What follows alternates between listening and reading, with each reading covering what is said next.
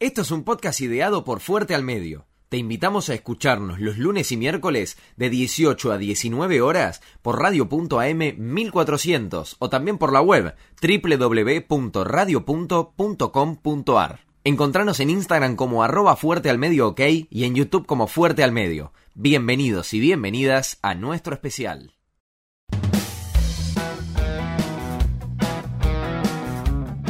Amigos y amigas, coment Alebu nuevamente.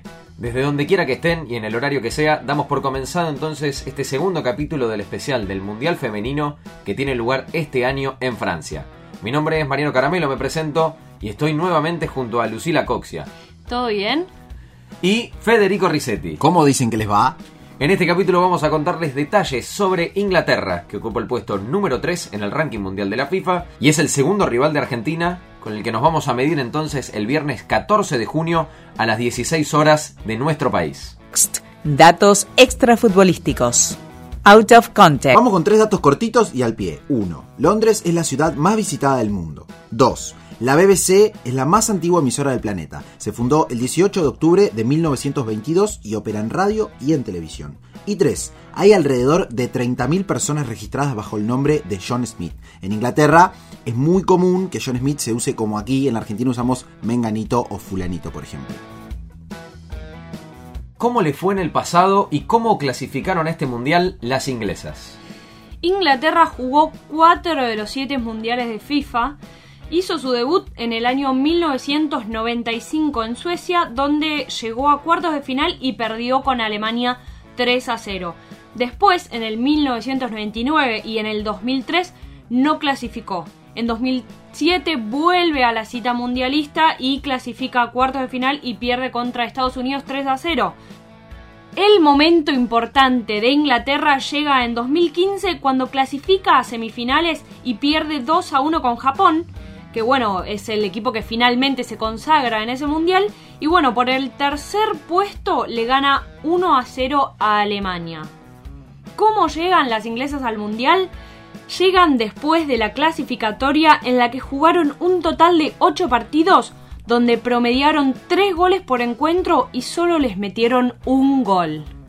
Datos extrafutbolísticos. Out of context. El Reino Unido no tiene una constitución o una carta magna como la mayoría de los países. El orden constitucional es un conjunto de leyes, estatutos, jurisprudencias y tratados internacionales. Vamos con la figura. ¿Quién es en el conjunto inglés? Frank Kirby juega como delantera y su equipo actual es el Chelsea de la Women's Super League de Inglaterra. Jugará su segundo mundial después de Canadá 2015. Datos extrafutbolísticos. Out of context. Los últimos dos datos interesantes sobre Inglaterra son los siguientes. Uno es que el observatorio de Greenwich en Londres es el punto de medición para el meridiano de Greenwich, que es el meridiano cero desde donde se miden las longitudes. Y por último, cada día los británicos beben alrededor de 165 millones de tazas de té, que es casi 20 veces más que la media americana. ¿Cuál es el historial entre Argentina y el equipo inglés? Argentina se midió contra Inglaterra en el 1971 el Mundial de México, que si bien no fue un mundial organizado por la FIFA, gracias a la visibilización de las pioneras del fútbol argentino, conocemos que Argentina le ganó 4 a 1 a las inglesas con goles de Elba Selva en un estadio azteca con más de 100.000 personas mirando. Después se encontró con Inglaterra en 2007 donde, bueno, eh, las europeas ganaron 6 a 1 en la fase de grupos. Muchas gracias a todos y a todas por estar del otro lado nuevamente. Si te gustó este capítulo, compartilo y no te olvides, viernes 14 de junio desde las 16, el segundo partido de Argentina frente a Inglaterra en el Stade Ocean de Le Havre. Merci beaucoup. Au revoir.